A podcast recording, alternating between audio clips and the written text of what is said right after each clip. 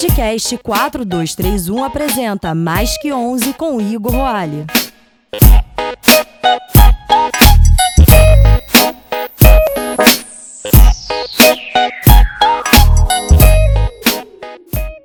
Saudações, Podosfera! Esse é o programa Mais Que 11, um bate-papo com profissionais do meio da comunicação que tem como objetivo mostrar que o futebol vai além dos 11 titulares do seu time.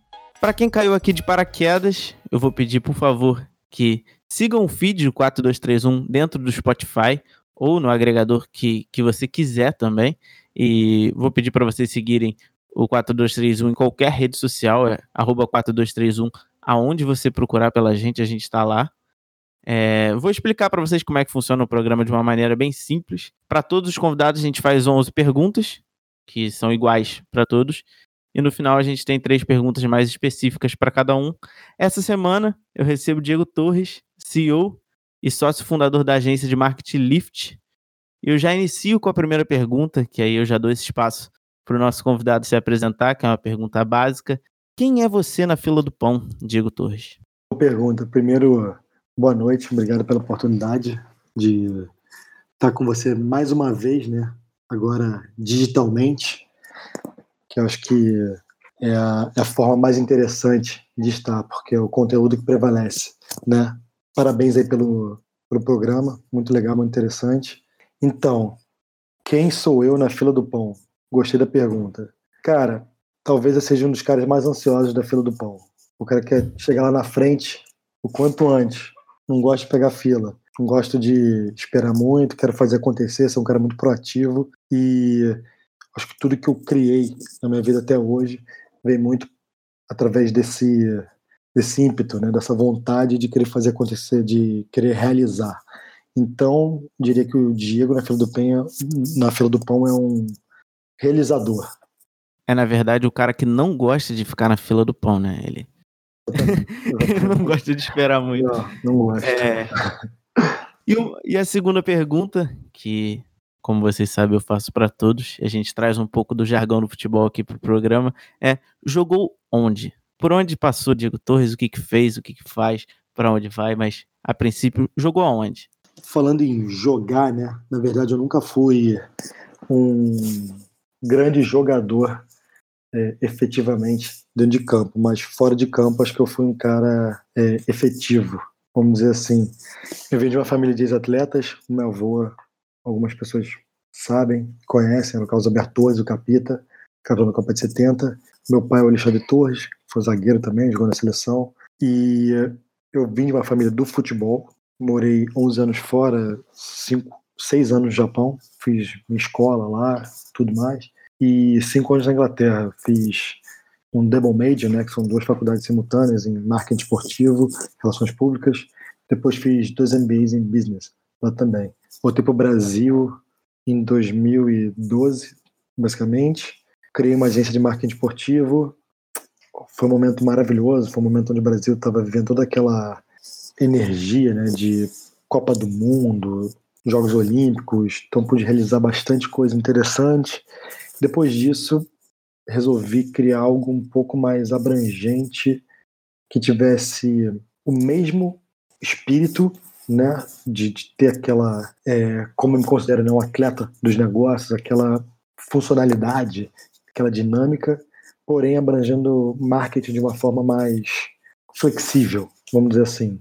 Então hoje eu sou fundador e CEO da agência Lift, é uma agência relativamente nova, tem quatro anos. Nós temos alguns bons clientes de esporte, alguns bons cases e alguns outros clientes também que têm nada a ver com esporte. De alguma forma, a gente tenta trazer um pouco para esse universo quando possível. Bom, a pergunta número 3 aqui do nosso Mais Que 11 é como a publicidade, ou como o Diego prefere, o marketing esportivo, né, surgiu na sua vida? Então, o marketing esportivo surgiu na minha vida num momento muito, não vou nem dizer doloroso, mas foi um momento muito de autoconhecimento. Tinha voltado para o Brasil, do Japão, tinha que escolher uma, uma faculdade para fazer. Eu não me encaixava em nada, me sentia um pouco peixe fora d'água. E eu vejo que o brasileiro tem um grande problema em entender o marketing.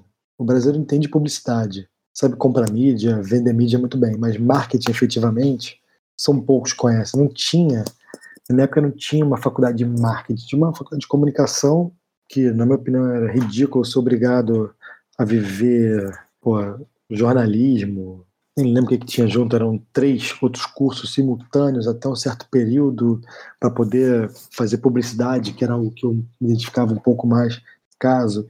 Eu falei, cara, preciso sair daqui, preciso sair daqui. E, enfim, pesquisando, achei uma faculdade na Inglaterra, que era uma das melhores de marketing esportivo, que é Leeds Beckett University, que é, fica em Leeds, no norte da Inglaterra. E eu falei, cara, vou aplicar só para essa faculdade. Se eu passar para essa faculdade, eu vou. Se eu não passar, vou dar um jeito de me organizar aqui.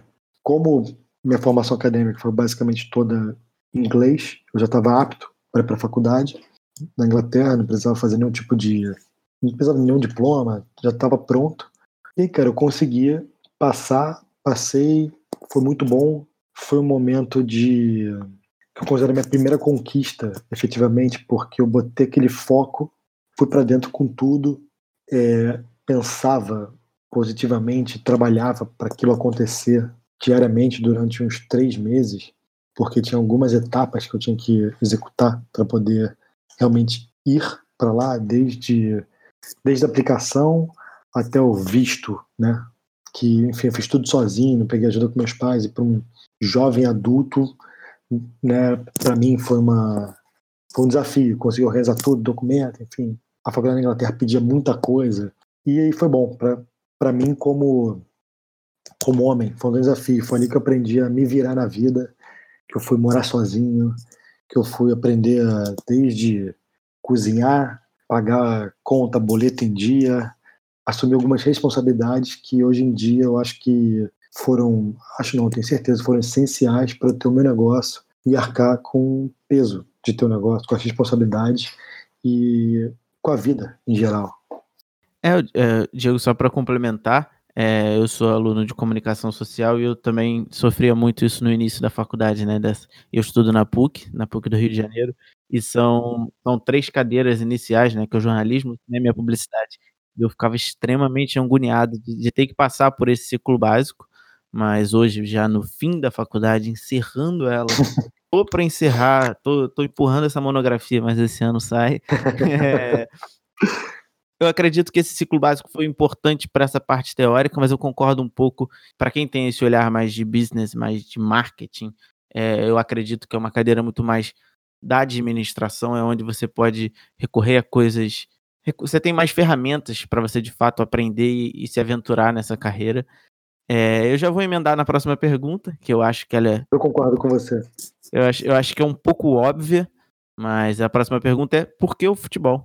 Então, eu vou discordar do, do óbvio, por alguns motivos. É, eu sempre quis, eu sempre vivi, né, com uma nuvem em volta de mim, dizendo: ah, só tem isso porque o pai dele é sei lá quem, porque o avô dele é sei lá quem, só conseguiu fazer isso porque é, ele é filho de não sei quem, enfim, por aí vai. Alguém sempre tinha que apontar o dedo e falar que o motivo de qualquer coisa era o sobrenome. E isso me incomodava muito. Então, durante um bom período, eu me afastei completamente de qualquer coisa que remetesse a isso. E a vida é mais difícil, porque você não usa as facilidades, oportunidades e força que você tem. Você abrir mão de um ativo como esse, como eu tenho que eu considero um ativo, que é realmente, só me trouxe barreiras.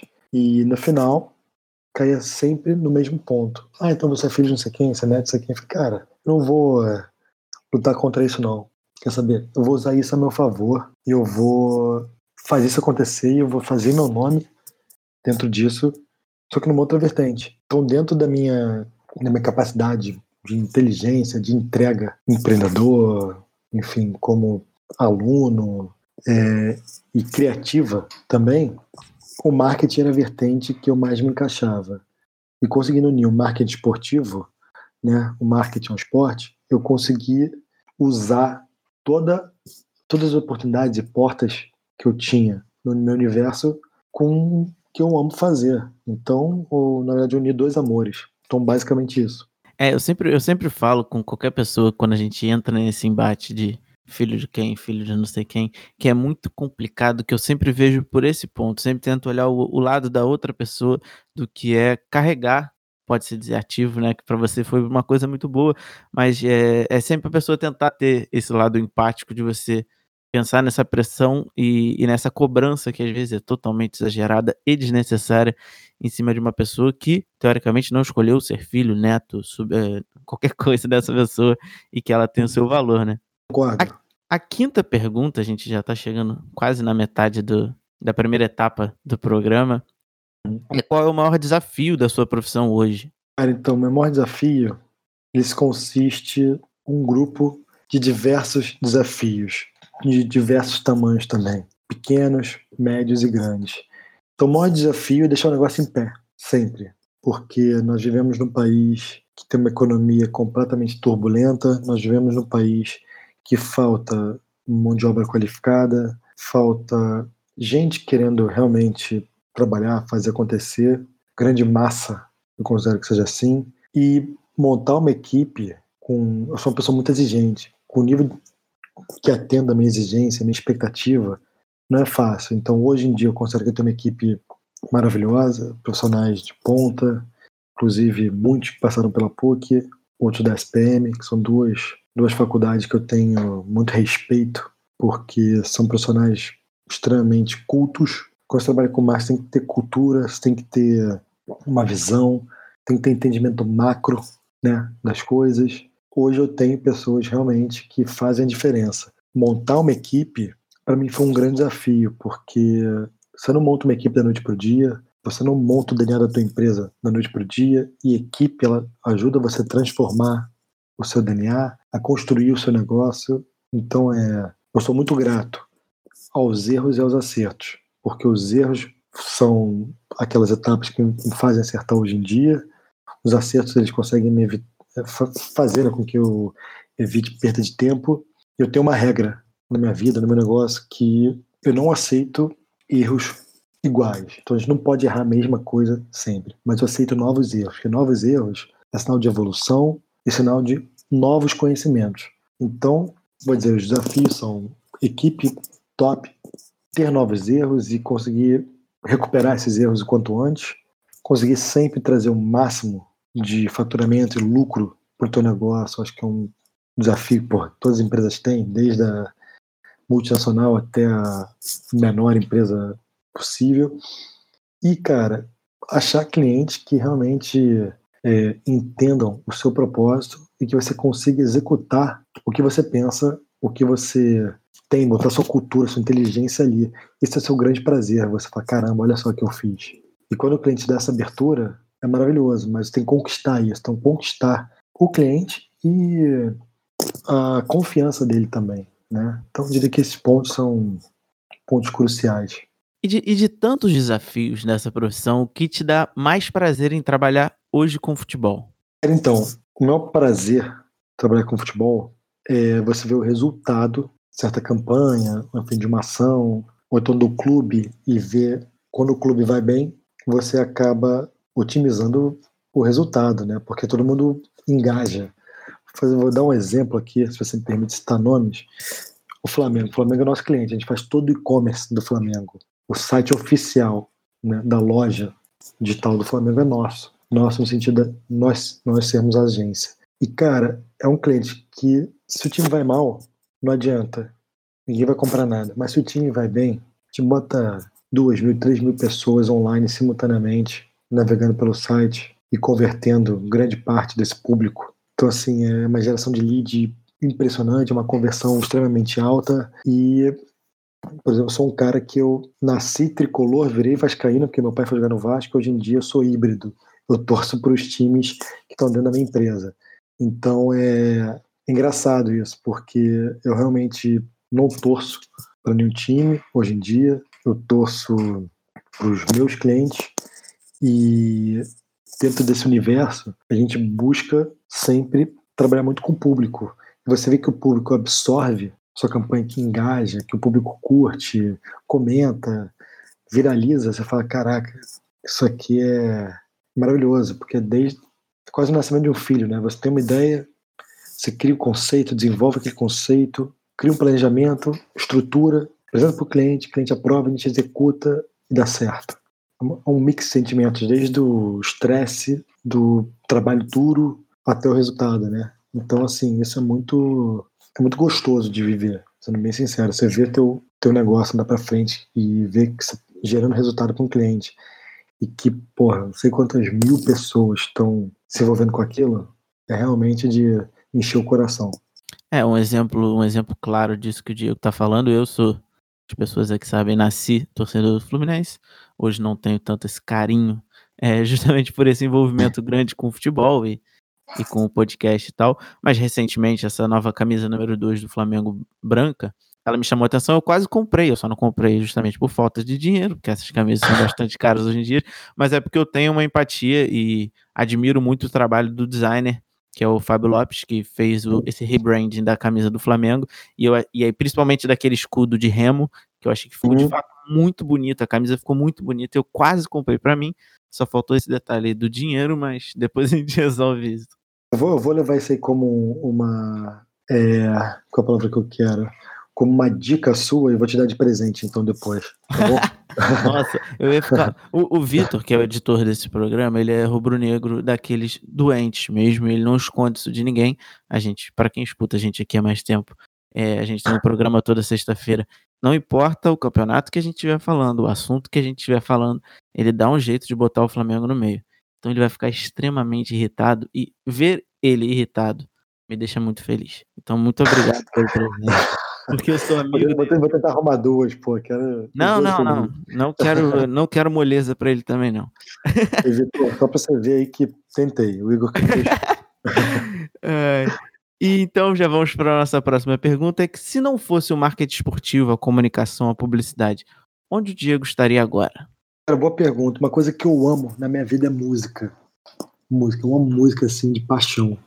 E não sei se você sabe, cara, eu tenho três negócios. Eu tenho, na verdade, o um grupo Lift. Então, o grupo Lift ele consiste da Lift, que é meu negócio principal hoje em dia, que é minha agência. Também eu tenho mais tempo de vida. Eu tenho a Hack Content, que é uma agência de conteúdo. Então, a gente faz filme para digital.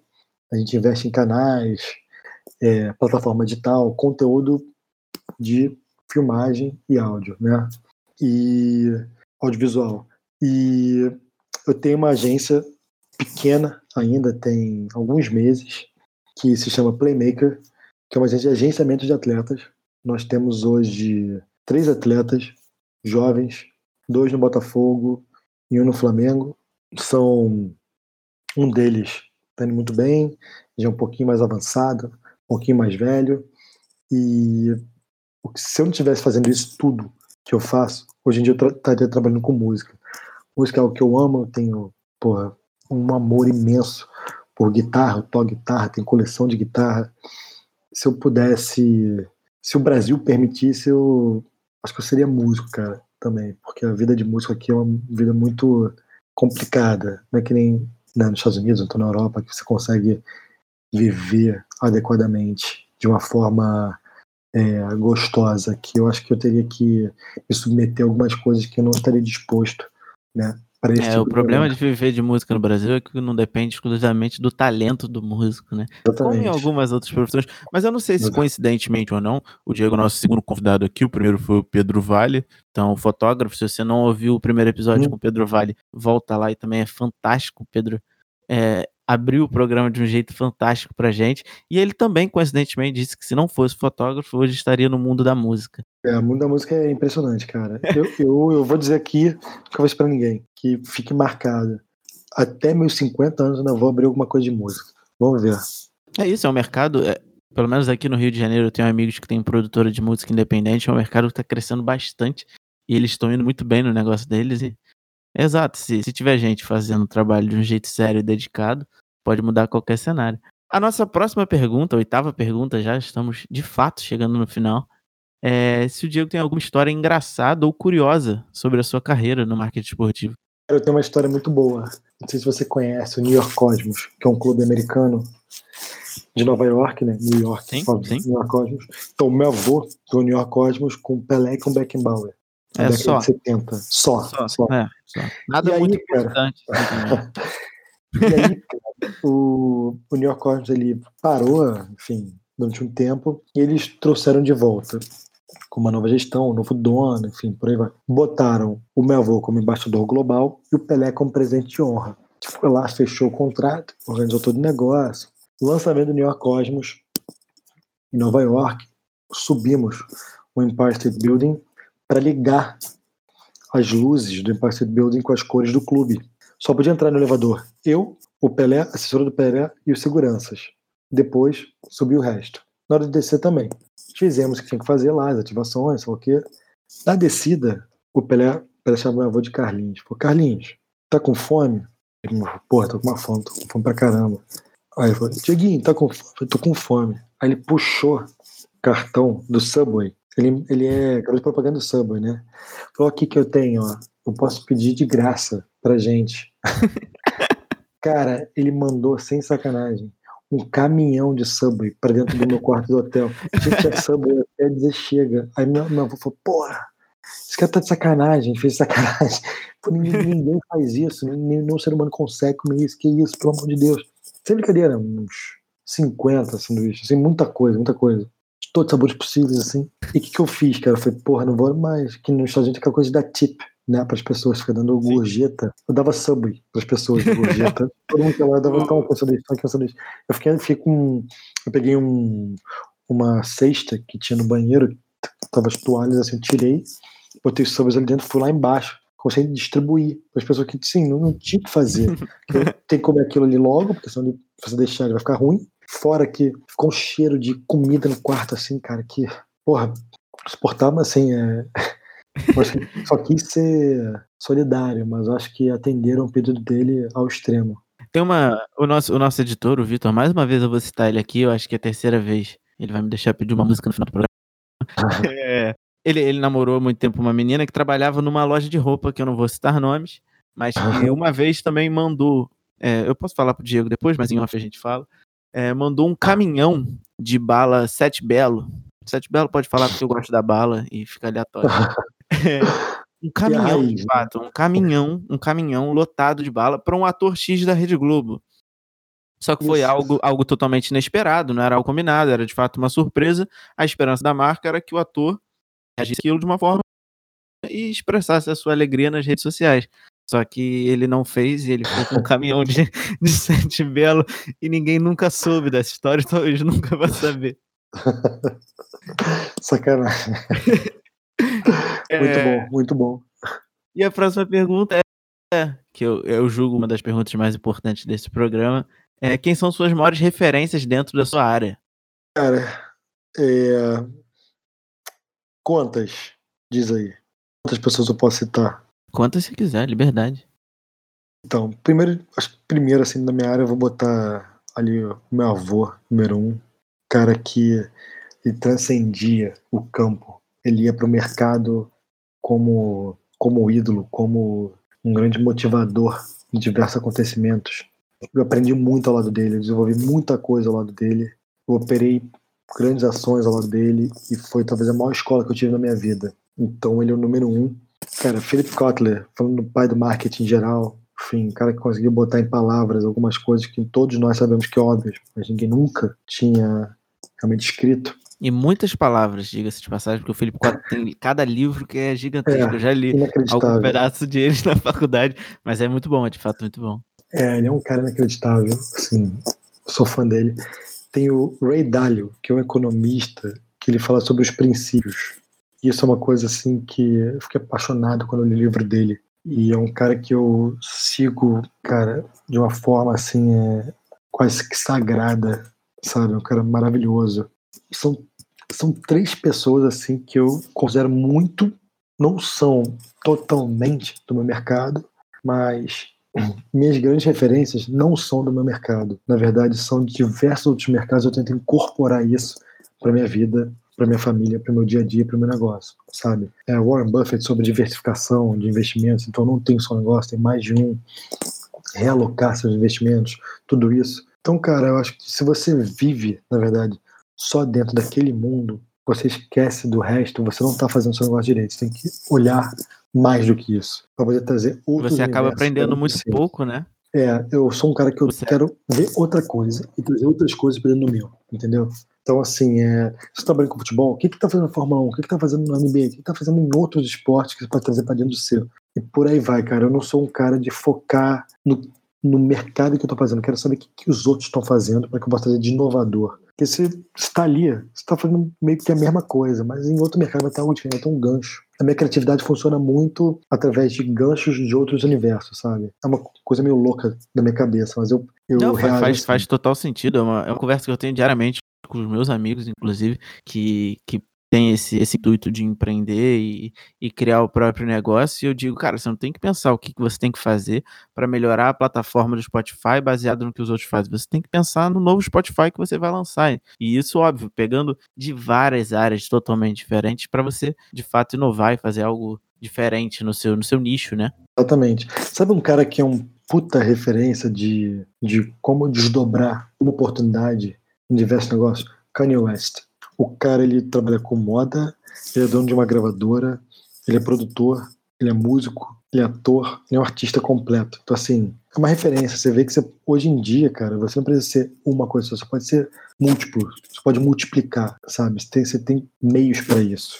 Mas é, eu... eu volto lá na frente, primeiro desafio, você tem que ter equipe boa. Você tem uma equipe boa para tocar as coisas, você consegue usar seu tempo para fazer, para ser mais produtivo em outras coisas também.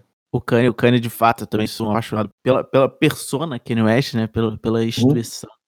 É, é um cara muito forte no seu posicionamento, até no seu posicionamento político, por mais que eu discorde das opiniões dele algumas vezes, mas fazem total sentido as coisas que ele faz, e ele anda naquela linha tênue entre a loucura e o gênio, né? Que eu acho que é fundamental quando você é um artista ou quando você é um profissional que dessa inovação. O Kenny é, ele é fantástico, fantástico. Fenômeno, fenômeno.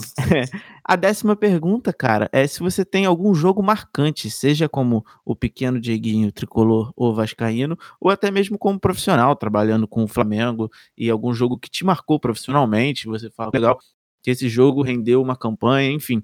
Acho que você conseguiu entender a nuance da Sim, cara, um jogo que me marcou muito, é até um quadro que eu tenho em casa, eu, sou, eu, sou, eu sou irmão mais velho. Eu vou fazer 35 anos no final do ano.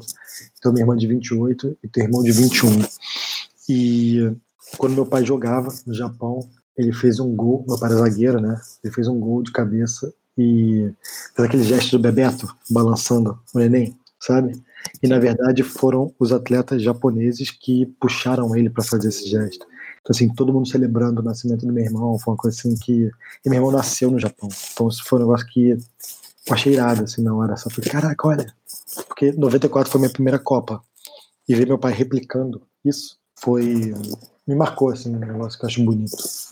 Nossa, eu nem, eu, nem, eu nem consigo imaginar a situação dessa, do momento em que alguém faz uma comemoração e essa comemoração tem uma relação comigo. Acho que o dia que eu atingir esse patamar do mundo do futebol, eu me, eu me aposento. Eu desisto. E, assim, é, é, é, eu sou um cara muito família, eu sou muito amigo dos meus irmãos, amigo dos meus pais, amigo da minha filha. Até amigo da minha mulher eu sou, você tem noção. Então, é, é, é, sou, sou um cara muito família mesmo, assim, e eu gosto de ter um momento com eles. Para mim, é, é, são os melhores momentos do mundo. Então, pô, eu tava muito ansioso pro nascimento do meu irmão, sabe? Eu era o irmão mais velho, eu vivia, tinha vivido já a infância com a minha irmã e havia agora um menino então eu tinha várias expectativas e tudo mais. Então, assim, foi, foi marcante para mim. E chegando na décima primeira pergunta, do, pra gente fechar o primeiro quadro, a gente se mantém dentro. Puta, do... Romário. É, a gente se mantém dentro ali do campo e dentro do futebol, porque a gente já vai puxar para o próximo bloco. Essa pergunta é bem curta, ela pode ser respondida com sim ou com não, mas que ela é recheada de muita opinião e muito significado. Diego, 3 a 0 é goleada ou não é? 3x0 é goleada. 3x0 é goleada. Aí é. Parte pra braço. Já é o segundo convidado que opta pelo 3x0 goleada. Então, eu acho que é, até o momento o sim está vencendo. Então vamos para o nosso próximo quadro, o mais 3 de acréscimo.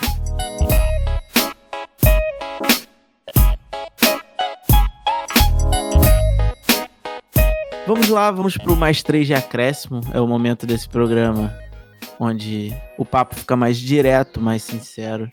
A primeira pergunta, ela vem de uma afirmação de um professor meu da PUC, que ele disse que o futebol é o único ambiente onde a gente tem o direito de errar, porque o seu consumidor dificilmente vai trocar de time é, ou deixar de torcer para o seu clube por causa de um erro do marketing, um erro de comunicação e etc. Então eu pergunto para você, Diego, o futebol é o único local onde o erro é perdoável?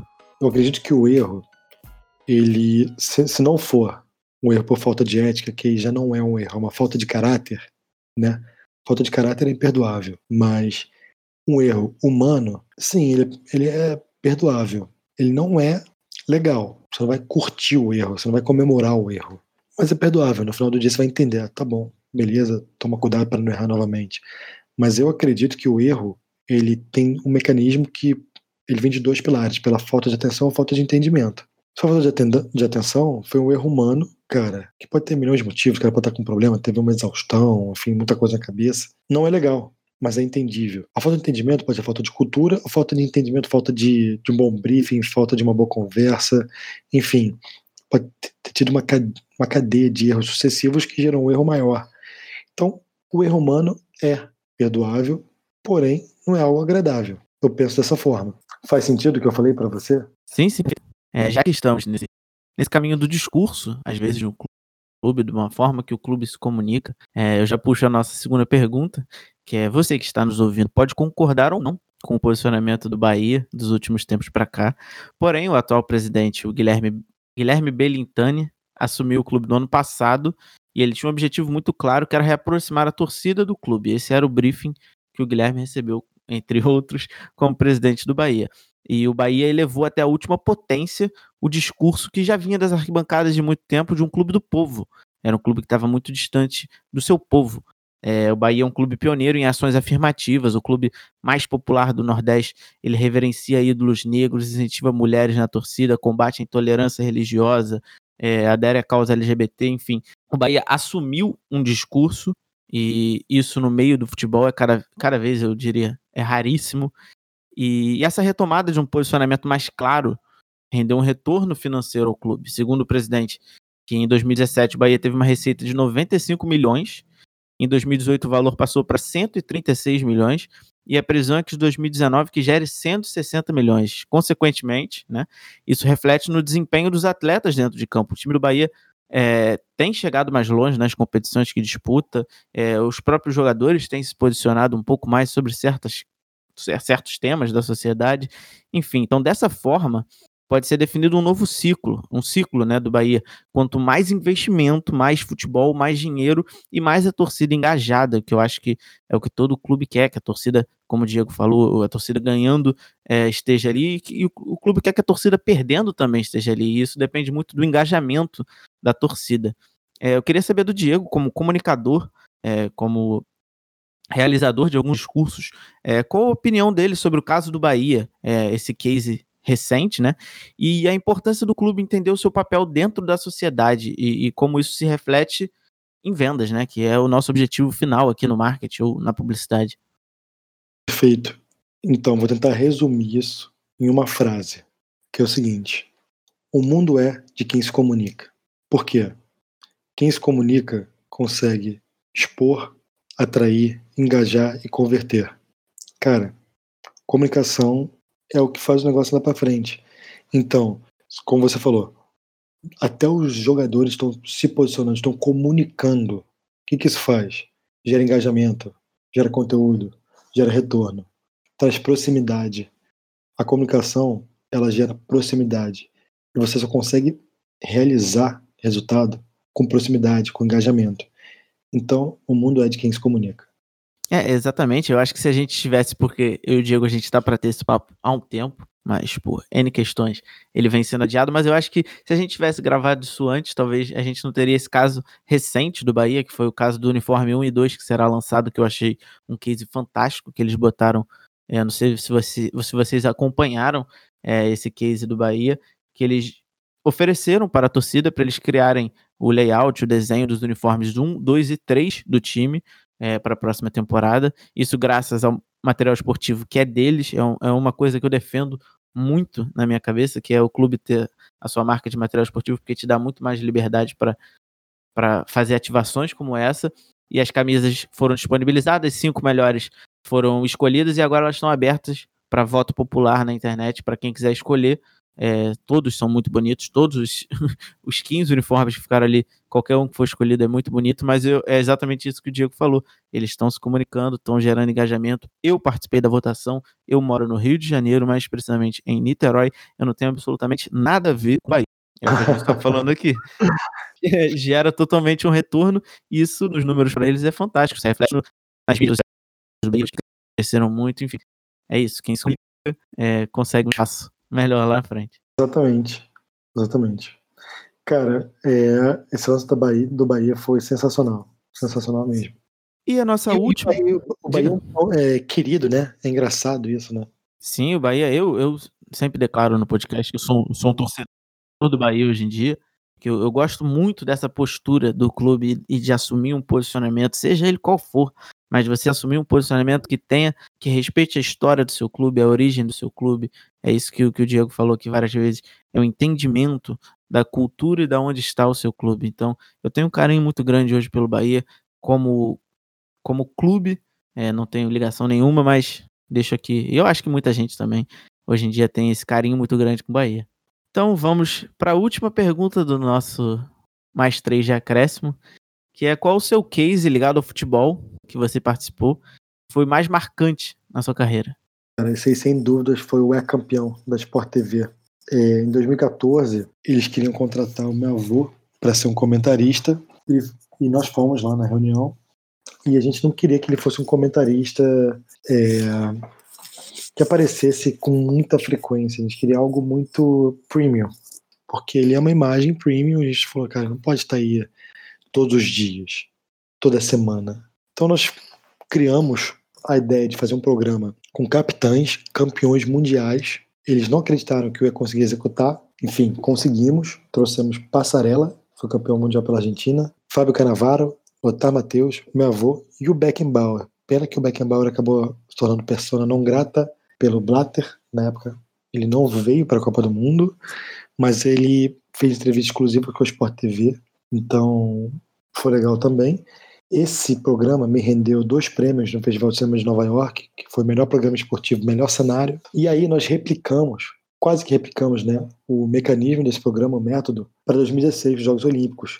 E eu trouxe Nadia Comaneci, Bart Conner, Javier Sotomayor, eh, Greg Louganis, Max Spitz, Carl Lewis e Michael Johnson. Só medalhista de ouro e ganhei de novo prêmio no Festival de Cinema de Nova York, melhor programa esportivo, melhor cenário e ganhou um prêmio de melhor programa do mundo pelo Comitê Olímpico Internacional. Então, o é campeão, tanto 2014 e 2016 foram o maior case da minha vida.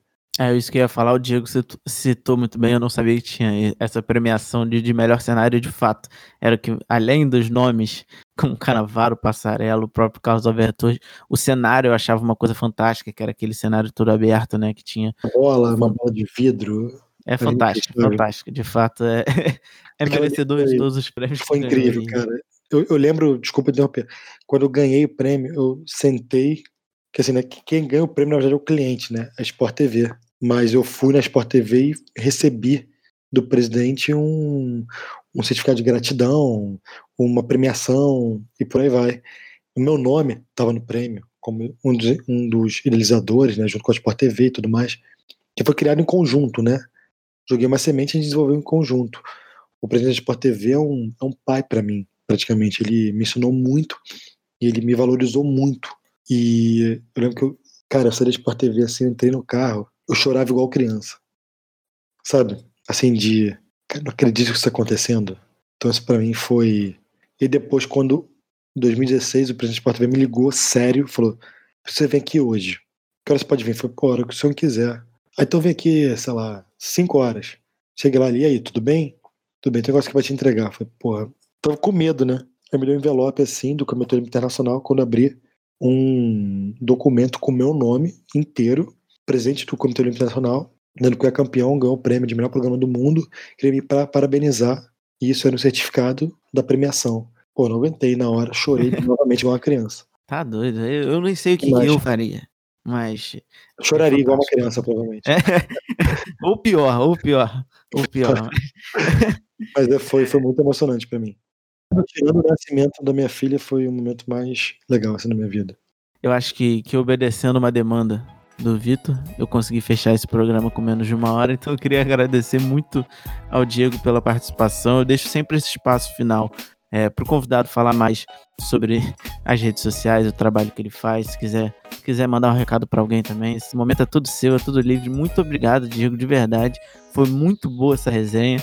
É, espero que o pessoal tenha gostado e tenha aprendido muito com esse papo também. Qualquer coisa, a, a conversa aqui ela continua, seja no nosso Twitter ou no nosso grupo do WhatsApp, que você pode fazer parte. É só mandar uma mensagem para gente em qualquer rede social. Então, a conversa sempre continua, a gente está sempre estendendo os papos por aqui. Mais uma vez, pela terceira vez, muito obrigado, Diego. Bom, obrigado a vocês, Igor e Vitor aí, é, toda a equipe que estiver envolvida. É, eu acho muito legal essa iniciativa de vocês. Eu vou promover também. Quem quiser me seguir no Instagram é Diego Torres. Quero deixar aberto também se alguém quiser engajar, alguma pergunta, quiser ir no escritório, conhecer, bater papo. Tenho uma parceria com a SPM que muitos alunos vão lá, às vezes trocar ideia, fazer pergunta, viver o momento. Então é, a casa é nossa, as portas estão abertas. E mais uma vez, parabéns aí, cara. Você não é só um grande entendedor de marketing, esporte, futebol em geral, mas é um grande entrevistador. É, foi muito legal, foi muito legal mesmo. Parabéns. Pô, muito obrigado. É com um elogio fantástico desse, que o Mais Que 11 fica por aqui, galera. Até breve, porque eu não vou dar uma data para vocês, mas uma segunda sim, duas não. Na outra eu tô de volta. Mas muito obrigado e tchau, tchau.